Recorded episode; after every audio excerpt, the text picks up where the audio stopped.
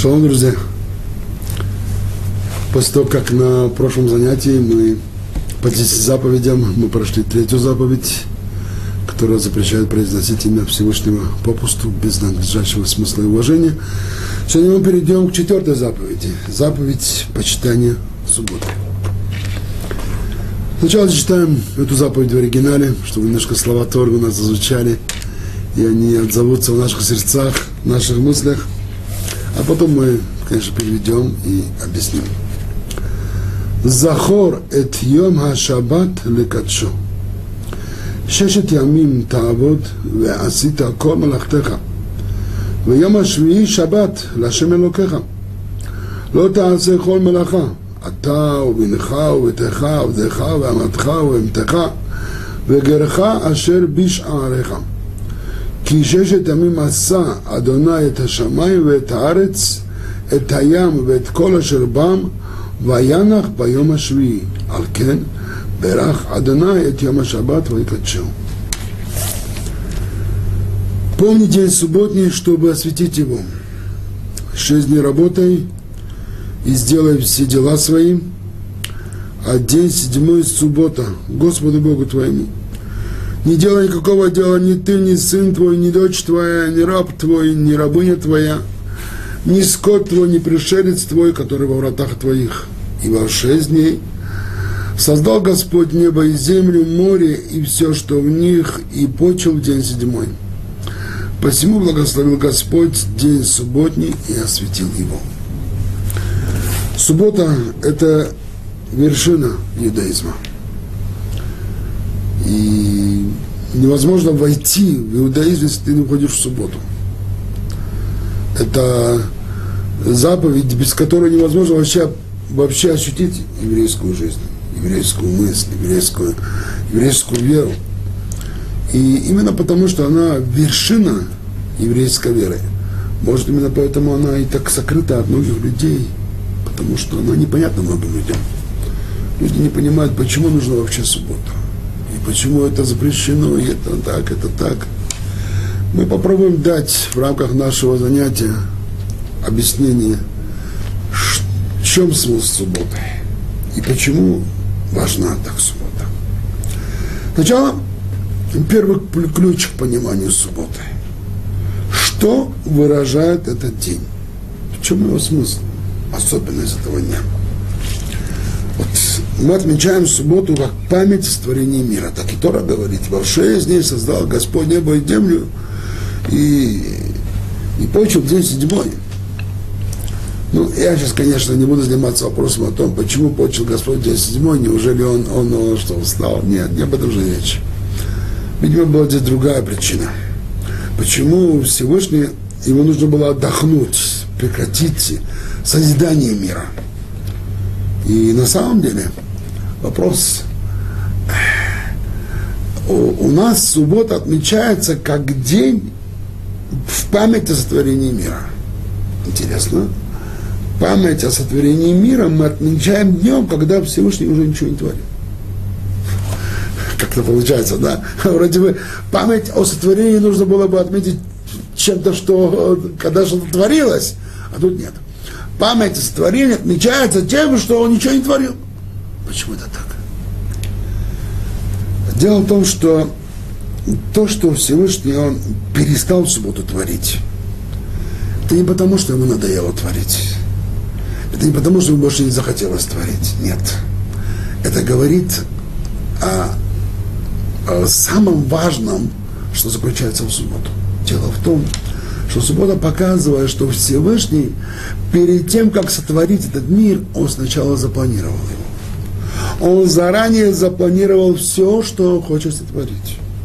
И поэтому, когда он сотворил в первый день, то, что он сотворил в первый день, это потому, что он заранее запланировал так это сотворить. И во второй то же самое, и в третий и так далее.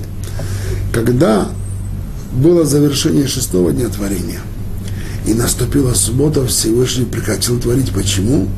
Потому что он сотворил все, что он запланировал сотворить. Потому что он достиг цели своего творения. И вот здесь первый главный ключ к пониманию субботы. Суббота – это цель. Это цель всего мироздания. Ведь известно, что если бы Адам, первый человек, если бы он не согрешил бы заповеди дерева познания, то когда наступила бы суббота, эта заповедь была дана ему на пятницу, и наступлением субботы наступал вечный день. Уже следующее воскресенье не должно было бы быть, если бы он не согрешил. И поэтому суббота – это цель творения. Поскольку он согрешил, теперь уже было следующее воскресенье, есть остальные 6 тысяч лет существования нашего мира, но если бы Адам не согрешил, суббота это была целью творения, потому что она запланирована как цель. И поэтому в конце истории мы все равно подойдем к субботе. Подойдем к субботе уже как к седьмому тысячелетию, когда седьмое тысячелетие, оно станет уже той первой субботой седьмого дня, которая должна была быть в начале творения. И вот сейчас этот день представляется как цель творения. Поэтому в этот день у нас особое поведение. В этот день у нас особая поступка, у нас особая обстановка, особая атмосфера. В доме, в еврейском обществе, везде, где живут евреи. Суббота – это что-то особое. Почему? Потому что шесть дней – это мы в пути.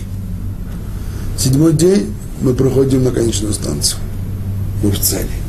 Когда человек в пути, он ведет себя определенным образом. Когда он достигает цели, то он себя ведет совершенно по-другому, не так, как в пути. Когда человек в поезде, он ведет себя как в поезде. Когда он приходит на конечную станцию, он сходит с поезда, и там он уже не ведет себя как в поезде, это он уже, он уже на станции. Также можно понять особенное понимание субботы. Это цель. А почему это важно? Это важно потому, что оказывается, что у этого мира есть цель. Это главное сообщение, которое нам дает суббота. У этого мира есть цель. Многие люди об этом не знают. Люди, люди, многие люди не понимают, что у этого мира есть цель. И поскольку у этого мира есть цель, и поскольку, поскольку когда Всевышний сотворил этот мир, Он ставил перед собой цель, тогда у меня тоже есть цель. Так мне нужно найти эту цель. Мне нужно вписаться, правильно понять, осознать и вписаться в эту цель. Как моя личная цель, она сопоставляется с глобальной, с глобальной целью мироздания. Если это найду, тогда, видимо, я нашел самое важное в жизни. Вот поэтому, используя этот ключ, теперь мы поймем, что Тора нам говорит. Помни день субботний, чтобы осветить его. Почему помни?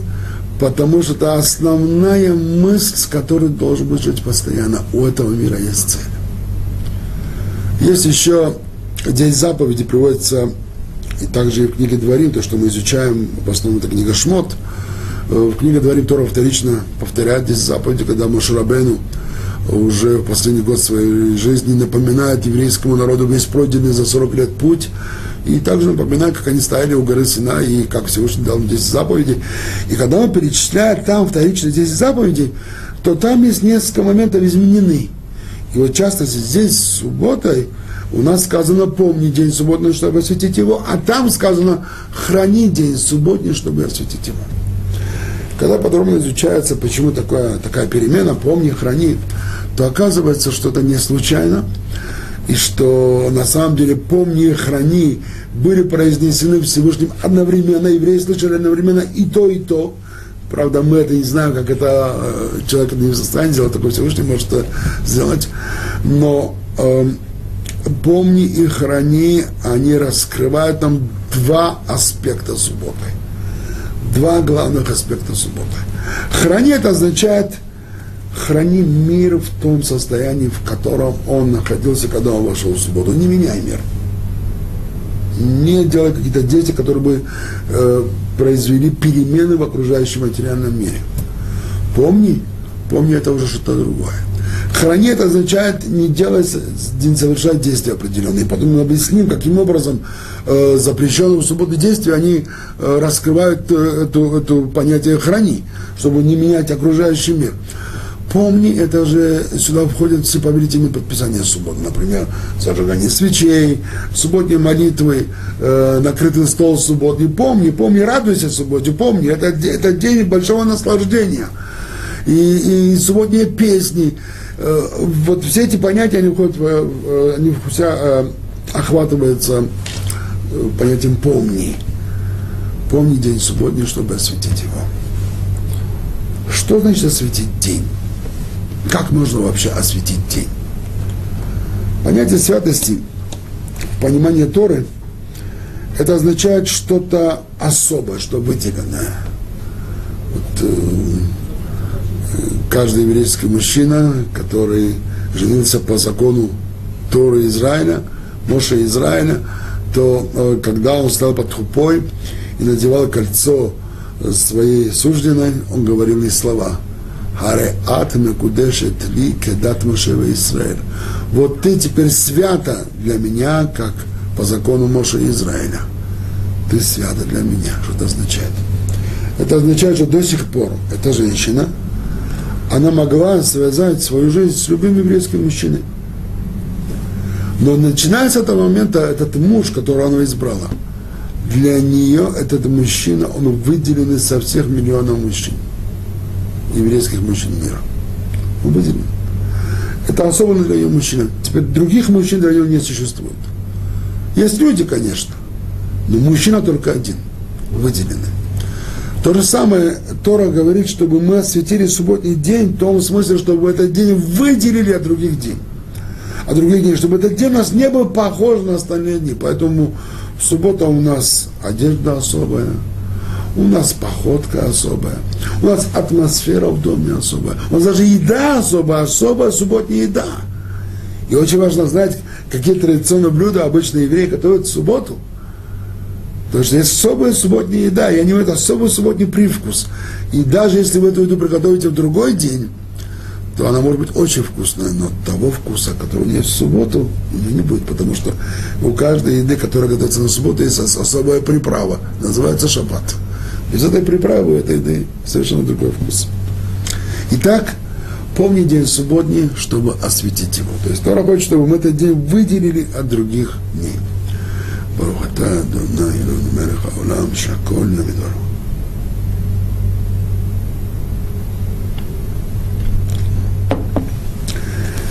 Шесть дней работай и сделай все дела своим, говорит Тора. Шесть дней работай. Почему Тора там такое, говорит? Шесть дней работай, как бы повелевает работать. Почему это важно? А если я не хочу работать? Тора как бы говорит, что нет, это важно. Шесть дней работай. Дело в том, что надо понять, в какую эпоху была дана Тора – вот перенесемся мысленно 3000 лет тому назад. Древний Египет, древний мир. Кто работал в Египте? В Египте работали рабы. Люди, которые понимали, занимали какое-то общественное положение, которые имели какой-то общественный статус, они не работали. Более того, они считали работу унижением. Это было дело рабов, потому и завоевывались другие народы, потому и порабощались люди, потому, потому чтобы, чтобы были рабы, которые совершали работу, которые бы работали. Люди, знать, вельможи, нет, они должны были вести совершенно другой образ жизни. Для них работа была унижением. Приходит Тора, и в этом мире евреи, которые были в этом окружении, и которые наверняка были знакомы с этим пониманием и отношением к работе, и Тора говорит, нет, шесть дней работай. Шесть дней работай. Это важно работать. Почему это важно работать? Ну, по крайней мере, две причины. Во-первых, работая, ты можешь честно заработать свой хлеб. Второе, работая, ты можешь проявить свои создательные способности и сотворить в этом мире много-много важных вещей. Сделать много важных вещей, создать много важных вещей. Это тоже идет через работу. Так что человек может проявить свои таланты, работая, и плюс прокормить еще свою семью, это уже важно. Э, говорит Тора шесть дней работай. Это очень важно. И на самом деле наши источники, в наших источниках много раз приводится о том, что выдающиеся мудрецы древности, они помимо того, что они были э, великими знатоками Торы, великими мудрецами, они еще и и имели какую-то профессию, и работали, кто-то был врачом, и, и, и кто-то занимался другим, был портной, есть Рабиохана Сандляр, э, Хилель занимался какой-то работой, еще, то есть люди имели самые разные профессии, вместе, вместе с тем, что они изучали Тору, преподавали Тору, были большими мудрецами, они еще и работали, и чтобы заработать на свой хлеб насущный. Но у работы есть одна большая проблема. Поскольку человек работает, зарабатывает, то есть опасность, что работа может поработить человека. Она может, работа может человека рабом. Раб, работа, раб. Человек может стать рабом работы.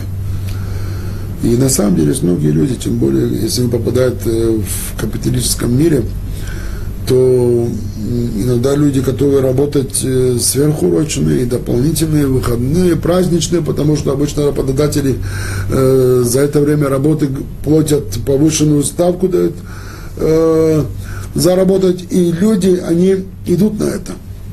Вот в Израиле, в Америке, в странах Запада э, нередко встречаются люди, которые, желая заработать, желая на самом деле приобрести для своей семьи все необходимые вещи, они начинают работать и работая не покладая рук, работают 10, 12, 14 часов в день.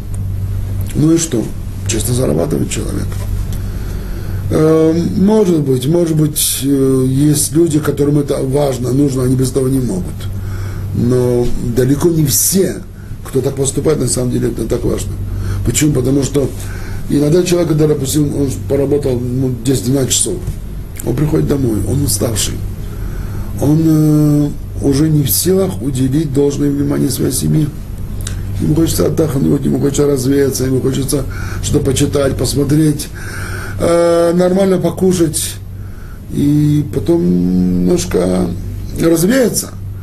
А если к нему приходит жена, у нее есть какие-то свои э, нужды, э, и приходит ребенок с своими детскими проблемами, то зачастую человек, который долго работал, и он устал после работы, он не может ему уделить внимание, как это полагается. Да, да, да, он работает, работает для семьи, для кого он хочет заработать, конечно, чтобы семье было хорошо. Но надо внимательно на тебя посмотреть, что твоей семье важно. Чтобы те деньги, которые ты принесешь, или же то внимание, которое ты уделишь. И зачастую может быть, что внимание гораздо важнее денег, которые ты принесешь. Поэтому каждый человек должен это хорошо-хорошо взвесить. Приходит Тора и говорит, шесть дней работай, но седьмой день суббота Господу Богу твоему. Что даже если ты вынужден в течение шести дней работать, по крайней мере, постарайся седьмой день жить иначе. Суббота Господу Богу твоему. Вот я помню, когда я учился в Ешиве Шутами, то еще располагалось на втором этаже, уходишь во двор – Э, еще на втором этаже, и внизу было издательство э, детского журнала «Заркор», религиозный детский журнал «Заркор». И там всегда сидел мужчина по имени Царик, Бецалель, и его окна выходили во двор, и он набирал, набирал текст этого журнала, еще там книги выпускались. И вот я помню, я захожу в 9 утра, он уже там и набирает я в обед выхожу, он там и набирает. Я прихожу вечером, я прихожу ночью, было 12, час ночи. Он сидит и работает, посмотри на его глаза. Него такие э, глаза усталые, ему тяжело. Я много раз думал, ну, слушай, сколько ты можешь работать? Ну, неужели у тебя семьи нет, у тебя же у тебя жены детей нету? Почему так работаешь? Ты же религиозный человек. И только Через какое-то время я узнал, в чем дело. Оказывается, что у него 15 детей. У него же трое девочек стали уже взрослыми, уже надо было их выдать замуж. У него не было другого способа заработать денег. Такой работал, чтобы он побольше заработал, потому что как отец, еврейский отец, он хотел сдать своим детям нормальные приданные, хотел нормально э, помочь своим детям создать семью, и это была его единственная возможность сделать. Должны были увидеть у этого царика в шаббат. Он в шаббат гулял своей семьей, со своими детьми. Он был веселый, радостный, но в шесть дней работал. То есть иногда бывает, что человеку нужно много работать. Но вот тогда приходит шаббат и говорит, нет, теперь, теперь поживи в другой атмосфере. Забудь о работе. Это что-то другое. Теперь у нас седьмой день, особый день, день, день целей. Работа – это путь. теперь мы в шаббат мы цели. И вот следующая фраза, которую говорит Тора. Шесть дней работай и сделай все дела свои. Сделай все дела свои за шесть дней. Наши мудрецы спрашивают, разве это возможно? Разве возможно, чтобы человек сделал все свои дела за шесть дней? Есть такой человек, который может делать свои дела за шесть дней? Существует такой человек. А за шесть лет он может делать свои дела? А за 60 лет? А за 600 лет он сможет сделать все свои дела? Ведь нам жизни не хватает, чтобы делать все свои дела. И Тора приходит и говорит нам, шесть дней работай и сделай все дела свои. Как это возможно? Как возможно, чтобы человек сделал все свои дела за шесть дней? А если это невозможно, почему Тора с нами говорит таким языком? И вот здесь мы имеем второй ключ к пониманию шаббата. Оказывается, что здесь Тора хочет нам сказать следующее. Если ты хочешь по-настоящему ощутить шаббат, если ты хочешь по-настоящему насладиться этим днем, чтобы не получилось так, чтобы есть люди, которые не знают смысла шаббата, и для них шаббат превращается в какую-то э, какую рутину, какой-то день, который нужно пережить. И они э, сидят и ничего не делают, только смотрят на часы. Ну, когда уже шаббат уже закончится, уже можно будет поехать на машине, можно уже э, заниматься такими другими вещами. Нет. Это только потому, что они не знают, как подойти к субботе. И вот здесь у нас второй ключ. Он говорит следующее. Тор говорит, шесть дней работы и сделай все свои дела. Это означает, что когда заходит шаббат, еврей должен заранее уже настроиться на то, что у него все дела сделаны. Он должен полностью мысленно отойти от забот этого мира, от своих дел. Только если он сможет настроиться на это, у него есть шанс насладиться шаббатом. Почему? Потому что Шаббат посылает нам свои волны, духовные волны, наслаждение огромного, не, не, неописуемого наслаждения. Но необходимо настроить свои мысли и чувства на, на, на, на станцию, которая называется Шаббат. Точно так же, когда мы хотим услышать какую-нибудь, понимаете, радиостанцию на приемнике, то надо настроить радиоприемник. Иначе ты эту станцию не услышишь. То же самое здесь. Шаббат посылает твои волны, но ты настроен на то, чтобы эти волны воспринять. Вот это вот мысленный настрой. У меня все дела сделаны. Что это означает?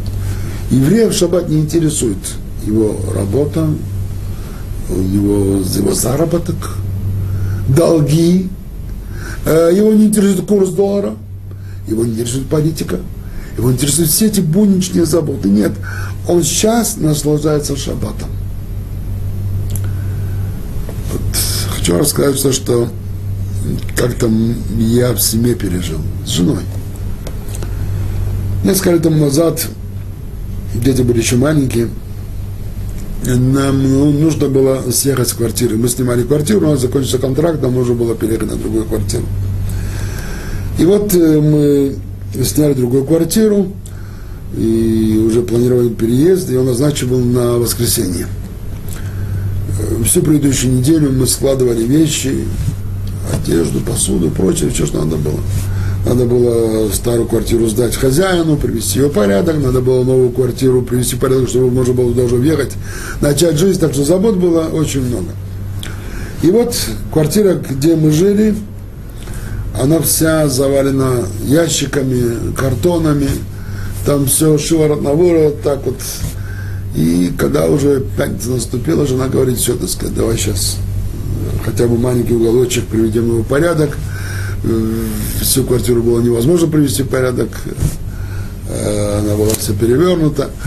И вот на кухне нашли маленький уголочек, взяли, так сказать, продали субботний вид, приготовили субботнее явство. И все наши разговоры на этой неделе, они были связаны как-то с переездом, так или друг другому. И наши заботы, наша беготня, все, переезд, переезд, переезд. Наступил шаббат. Мы провели этот шаббат, когда у нас весь дом все вот так вот. Ничего здесь не стоит. Но мы провели шаббат, как будто все этого не существует. Мы обычно сидели за стол и пели наши субботние песни, и дети нам рассказывали про Шавуа, и мы веселились, и играли с ними, и погуляли, как надо. И когда шаббат закончился, то сразу после Авдалы мы сразу начали снова заниматься переездом, надо было на следующее утро уже переехать. И вдруг меня жена останавливает и спрашивает, Хайм, ты обратил внимание, что за всю субботу мы ни одного слова не сказали о переезде? На самом деле, ни одного слова. Вся квартира кричала о переезде. Мы ни одного слова не сказали. Для нас переезд не существовал. Был шаббат. И тогда вот первый раз я ощутил, мне было такое, было такое знаете, особое удовольствие от той мысли, что мне удалось в какой-то степени выполнить это указание. Шесть дней работы, сделай все свои дела. Чтобы настроиться на то, что вот все твои дела сделаны, нет переезда, его не существует. Что такое вообще? Я не знаю. Шаббат я не знаю, что это такое. Поэтому шаббат у еврея нет профессии. У еврея даже не, не стоит спрашивать шаббат, чем ты занимаешься, как я занимаюсь. Я занимаюсь шаббатом, я занимаюсь, чем я занимаюсь. Другой день, другой день, пожалуйста, спрашивайте, да в этот день нет, в этот день нет еврея профессии. Шесть дней работай и сделай все дела свои. А день седьмой, суббота, Господу Богу твоему, не делай никакого дела ни ты, ни сын твой, ни дочь твоя, ни раб твой, ни рабыня твоя, ни скот твой, ни пришелец твой, который во вратах твоих.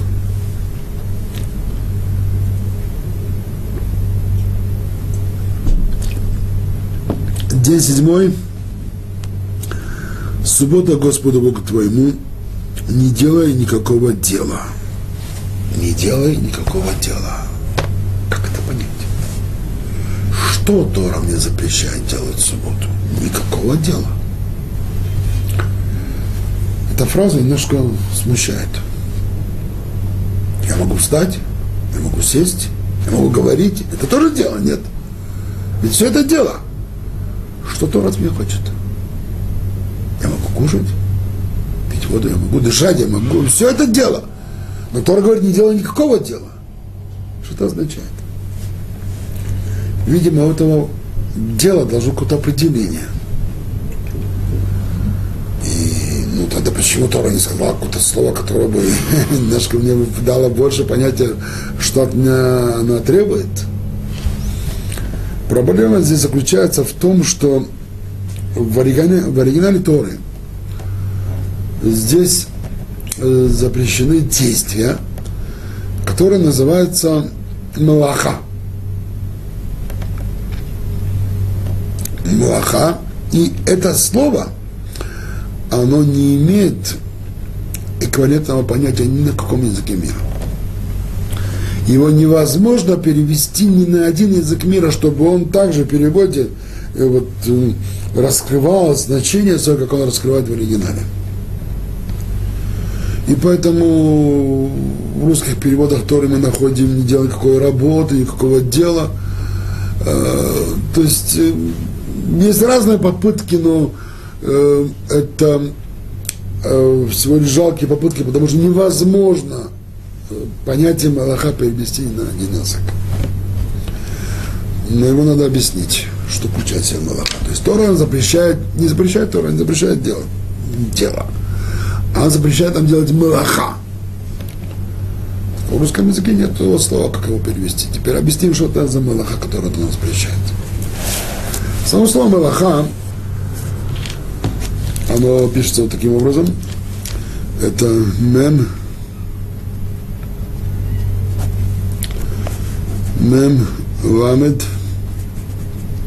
Алеф Кав Эй Мелаха. И это слово, оно общее, имеет общее со словом Малах. Малах. Мелаха производно от слова Малах. Малах – это ангел. Это посланник Всевышнего, посредством которого Всевышний выполняет свою волю в нашем мире. То есть разговор здесь идет, что Тора запрещает нам такие действия, которые являются нашими посланниками в этом мире. Что значит наши посланники в этом мире? Это те действия, посредством которых мы выполняем свою волю, выполняем свою человеческую волю, особую волю, которой Бог наделил нас. В чем это проявляется? Проявляется это в двух направлениях. Первое. Малаха – это те действия, посредством которых мы созидаем окружающий нам материальном мире. То есть в субботу запрещено создавать что-то новое. В субботу запрещено созидать. Совершать поступок, посредством которого ты что-то созидаешь новое. Потому что в субботу нельзя, например, строить. Это создание. В субботу нельзя писать. Когда мы пишем буквы, то создаем слова, создаем э, предложения, тексты и так далее. Это все создание.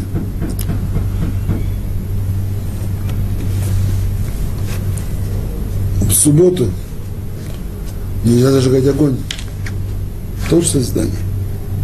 И зачастую люди, они удивляются, почему Тора запретила зажигать огонь. Это, может быть, древнем мире было тяжело зажигать огонь. Может, тогда нам было людям труд, труд, трудиться, чтобы зажигать огонь. Сегодня нам не нужно трудиться, чтобы зажигать огонь. Нажал на кнопку, зажегся огонь. Так что э, объяснение этому следующему.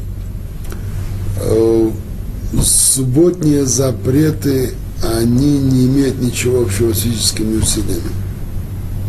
Например, если, скажем, у нас в комнате стоит шкаф, и человек хочет в шаббат этот шкаф переставить его в другой угол комнаты.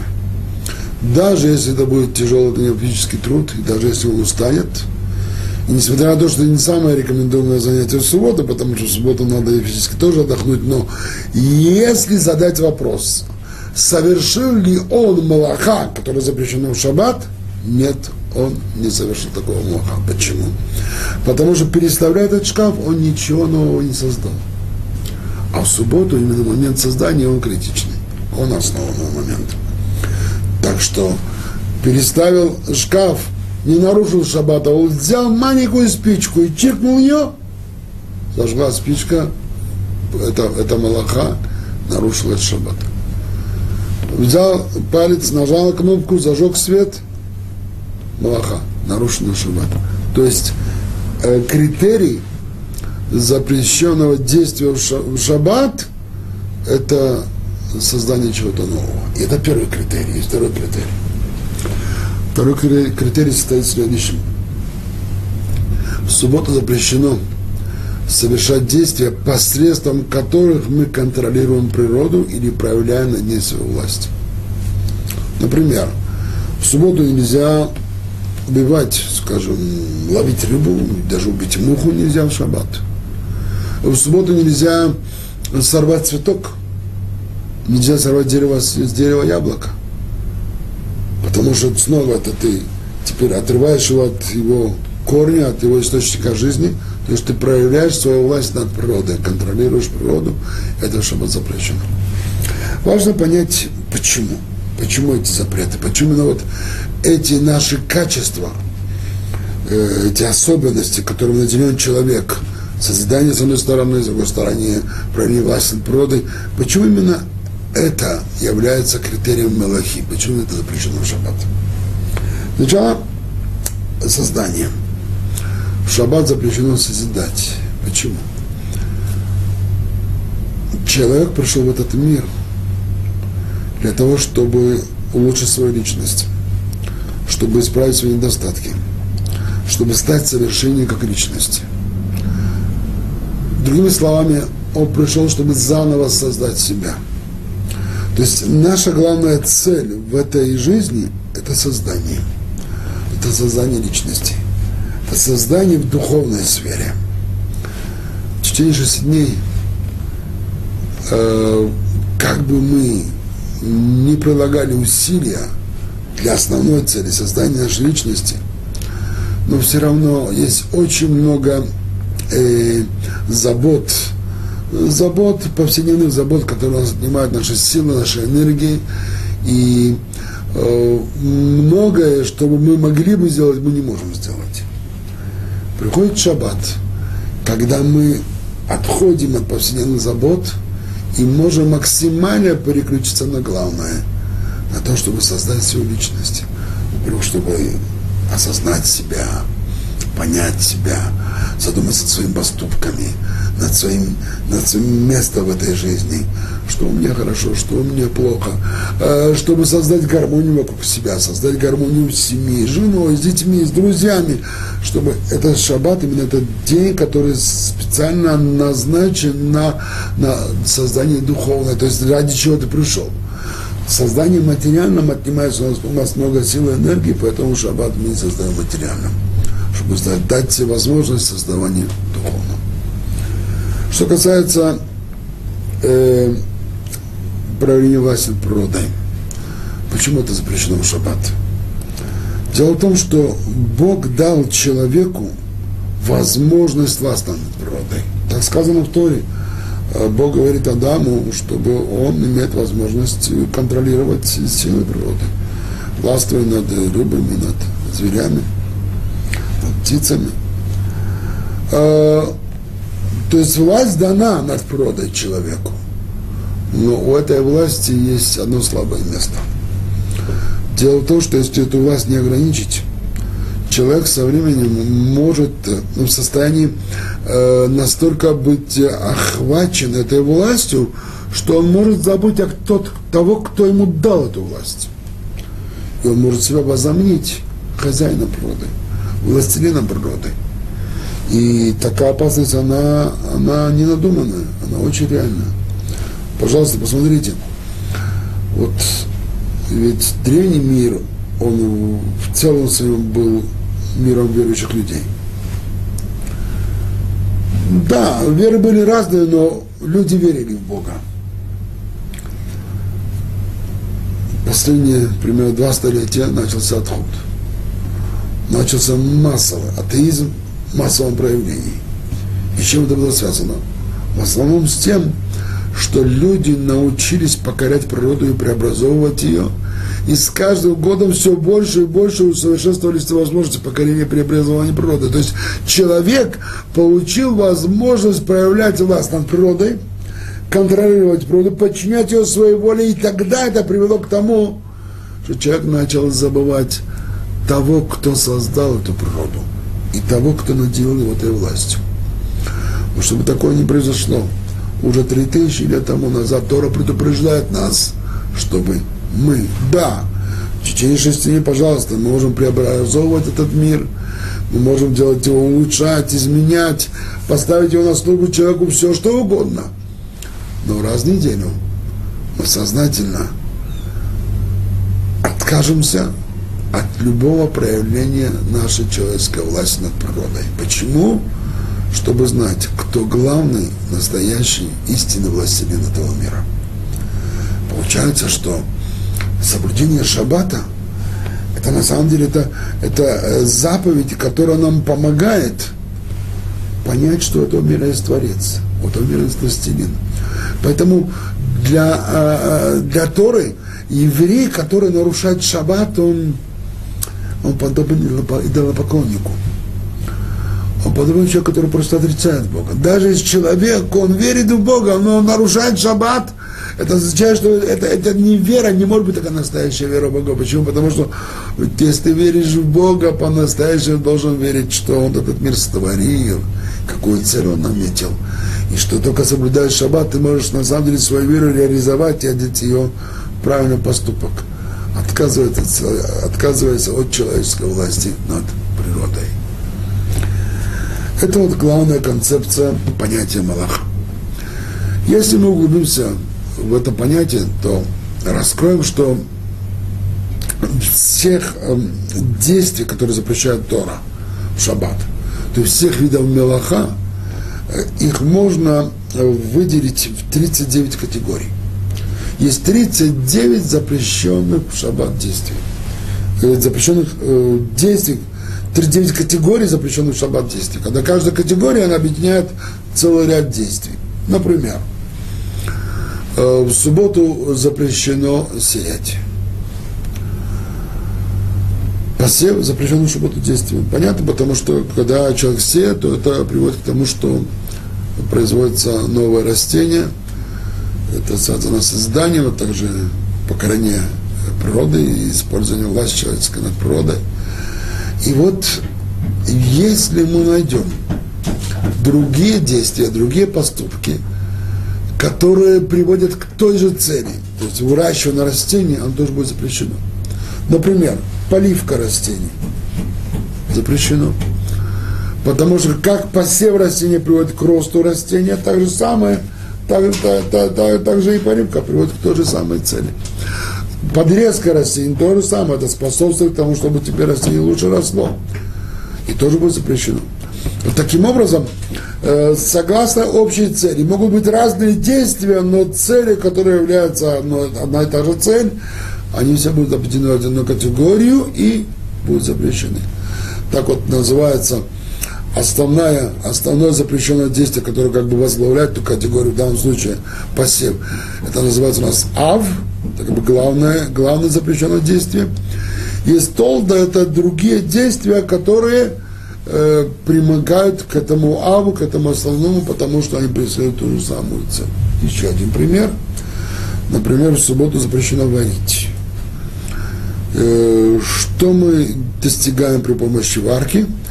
Мы используем термическую энергию, и с ее помощью мы преобразовываем данную, данную, данную вещь, данный предмет. При помощи варки мы меняем химический состав вещества, физический состав вещества. Ну, обычная варка, когда женщина варит еду.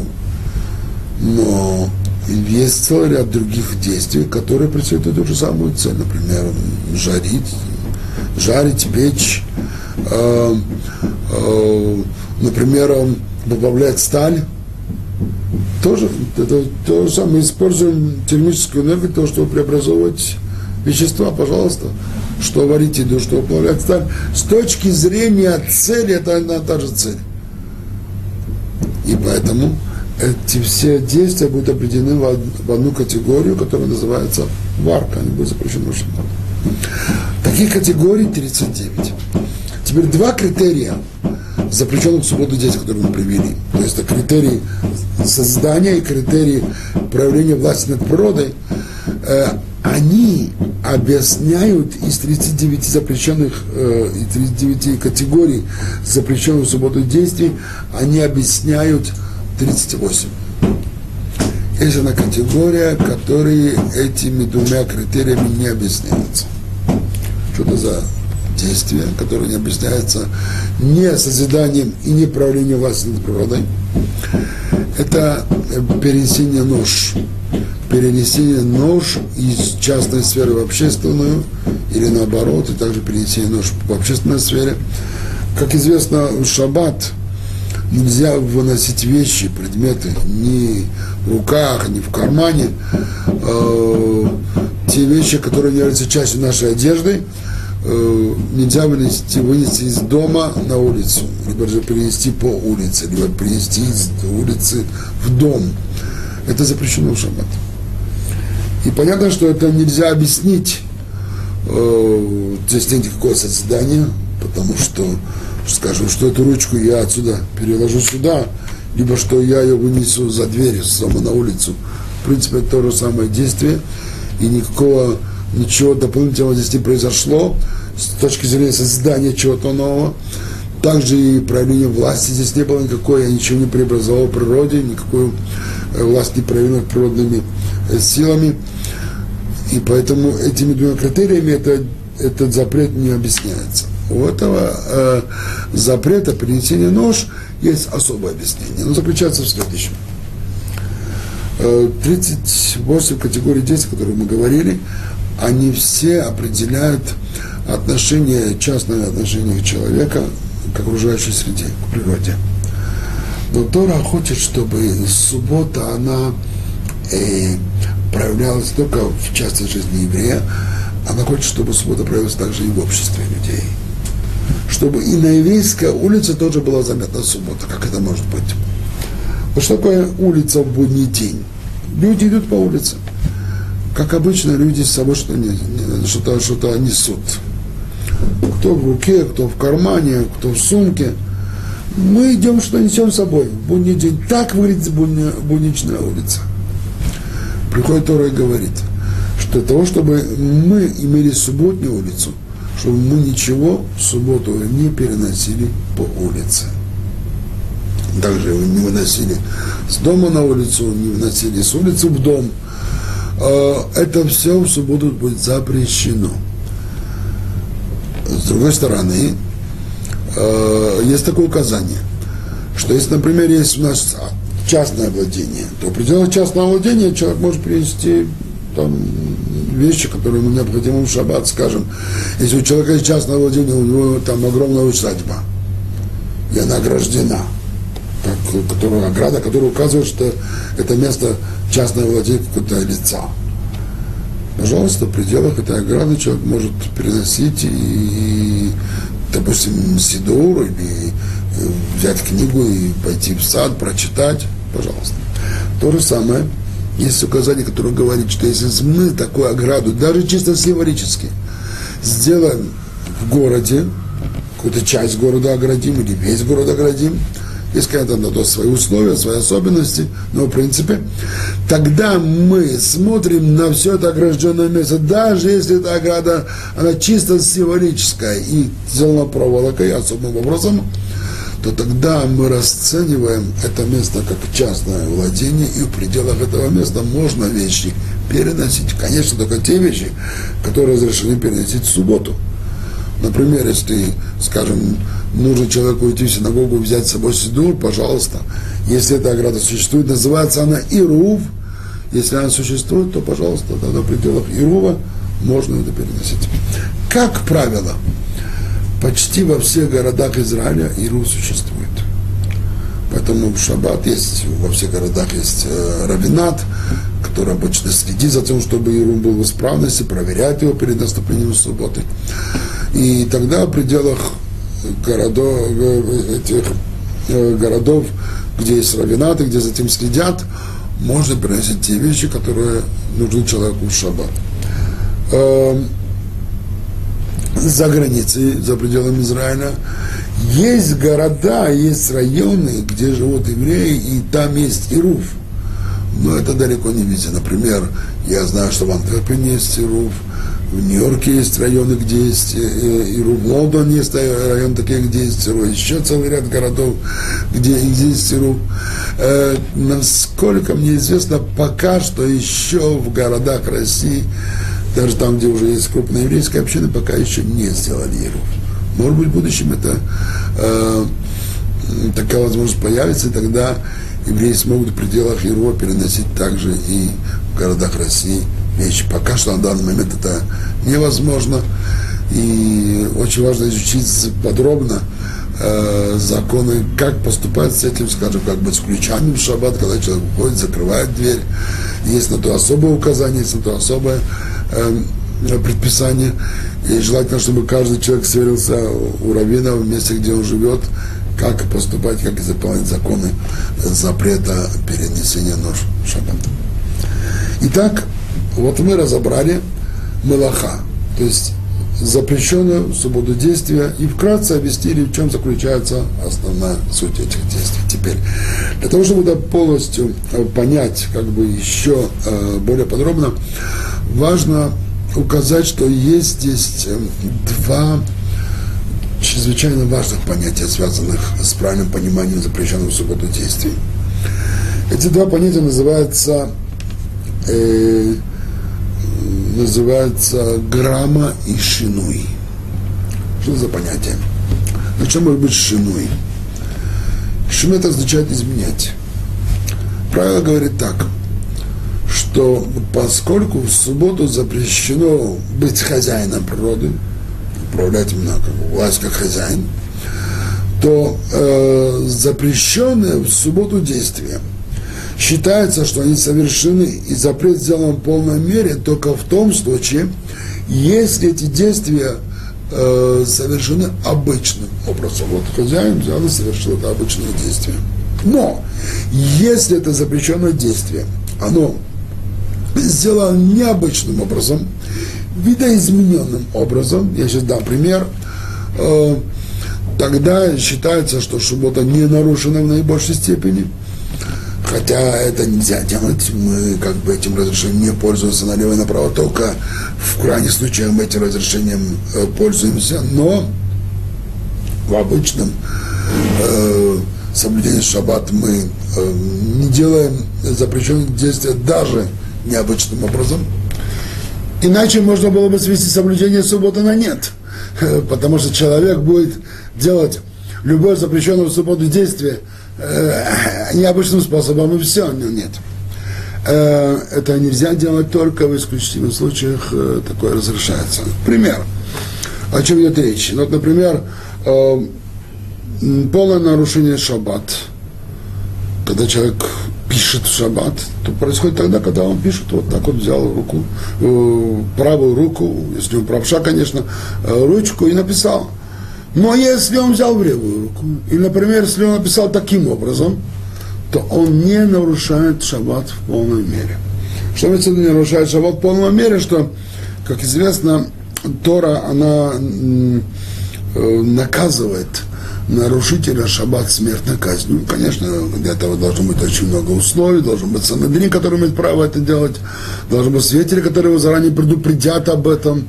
Э, но, в принципе, такое наказание может быть только в том случае, если он совершил запрещенную в субботу действие обычным образом. Но если это сделал видоизмененным образом, тогда смертной казни быть не может. То есть не было нарушения шаббат наивысшей степени.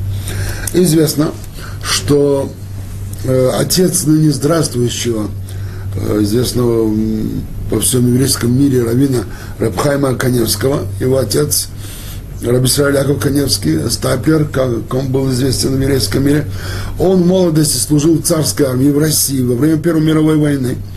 И ну, во время боевых действий, конечно, можно стрелять даже в субботу. Это пикуах нефиш, сохранение жизни, и поэтому э, нужно нарушить шаббат. Но был у него вопрос, а можно ли стрелять в шаббат, когда нет военных действий, а есть учения? Чем был вопрос? Все-таки учение это не военные действия. Но поскольку это происходило во время войны, военное время, и за невыполнение распоряжений можно было попасть под трибунал, это был снова пикуах нефеш, то было разрешено. И тогда он пользовался, тогда он стрелял в шаббат. Но Делал он это интересно, он переворачивал винтовку курком вверх. Стрелял так. То есть он видоизменял для того, чтобы нарушение субботы было сведено на уровень ниже. Спросите вы, кто такое разрешит. Оказывается, что он всегда попадал в десятку, поэтому мы это разрешали. Это вот такой уникальный случай. Теперь другой случай, когда э, почти весь народ в Израиле пользовался этим разрешением, было во время Первой иракской войны в 91 году. Тогда Саддам Хусейн э, посылал в Израиль скады, и он также посылал скады и в шаббат тоже. И было указание на весь Израиль, чтобы в шаббат оставлять радио включенным, потому что по радио нам сообщалось, э, где было падение снаряда и была опасность химической атаки, поэтому э, кто должен был еще оставаться э, в убежищах, не выходить наружу. То есть давались очень важные э, распоряжения по радио, и поэтому раввины дали указание, чтобы все оставляли радио включенным в шаббат. Ну что, с радио бывали проблемы. Иногда по ПХ забыли включить шаббат и настроить на нужную волну. Кстати, была тихая волна, которая весь шаббат молчала. И только тогда, когда падали э, скады, только тогда велись сообщения по этой волне. И бывало, что иногда забывали включить. Иногда бывали, что включали, но ребенок подошел, что прикрутил. Иногда голос был недостаточно слышен. И тогда был вопрос, можно ли теперь включить шаббат? Можно ли теперь настроить волну на шаббат, если это необходимо? В шаббат, если это необходимо. И Рамин дал указание, что можно включить, даже если забыли включить. Или если там волна соскочила, то можно на, настроить. Но поскольку сейчас э, секундная э, задержка, она ничто не решает, лучше это сделать видоизмененным образом. То есть не включить обычно, скажем, как вот мы включаем правой, правой рукой, там движем рукояткой ради, или же нажимаем кнопку. Нет. Пожалуйста, сделаем это левой рукой. Сделаем это немножко вот так, перекрутим рукоятку. То есть э, видоизмененным образом, чтобы это не было обычное действие, и тогда нарушение шаббат, шаббат снова сходит на ступень ниже, и тогда оно происходит в меньшей степени. Еще один важный принцип ша, э, соблюдения шаббат, э, принцип Торы, э, это принцип грамма. О чем говорит принцип грамма? Это э, когда э, Тора нам запрещает э, совершать определенные действия в шаббат, то этот запрет, он в том случае, когда это действие совершается непосредственно. Но если присутствует фактор времени, и человек, он только создает условия для того, чтобы запрещенное действие совершилось, тогда это не запрещено Торой. Например, если, допустим, упала свеча и загорелся стол, шаббат, то если нет опасности для жизни, то мы не имеем права тушить этот огонь. Если есть опасность для жизни, тогда мы имеем право просто потушить. Если нет только опасности, тогда тушить огонь, даже если загорается стол, мы не имеем права. Но мы имеем право парить воду вокруг огня, с тем намерением, что через какое-то время, полминуты, минута две, огонь дойдет до воды, которую мы полили, и он сам потухнет. То есть мы его не потушим прямым действием, а он, мы только создадим условия, при которых это огонь потухнет.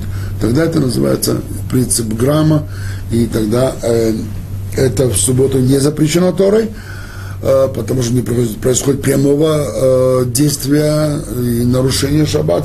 Снова, Э, чтобы никто не подумал, что так можно делать всегда. Не только в очень определенных случаях это разрешается, только в крайних случаях, например, при пользовании холодильником этот принцип разрешается ради э, соблюдения э, он и шаббат, удовольствия в шаббат, чтобы еда была, не испортилась наша еда в шаббат, тогда мы открываем дверцу холодильника, хотя э, термостат, он в какой-то момент потом включит мотор, и, и холодильник будет охлаждаться внутри.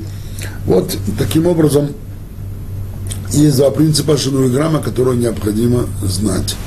И хотя эти разрешения, они есть, но мы ими не пользуемся только, только в исключительных случаях. Еще один важный принцип, который, на который нужно обратить внимание э, в связи с соблюдением шаббат, заключается в том, что э, все действия, которые запрещены в шаббат, эти действия, э, они э, использовались при простроении э, малого храма, временного храма Скини Завета Оэль-Муэд, который был в пустыне, который сопровождал евреев, когда они были в пустыне. И когда выясняется вопрос, а почему, вот какая связь между шаббатом и, и это переносным храмом,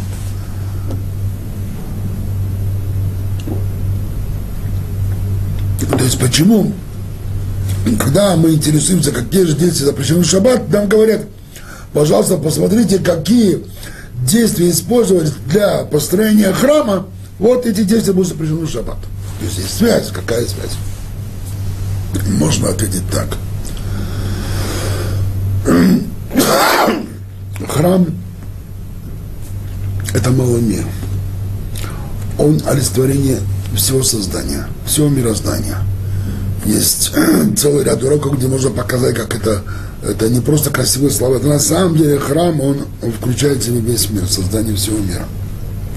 И тогда получается, что те действия, которые использовались для создания храма, они есть самое настоящее действие за создание этого мира.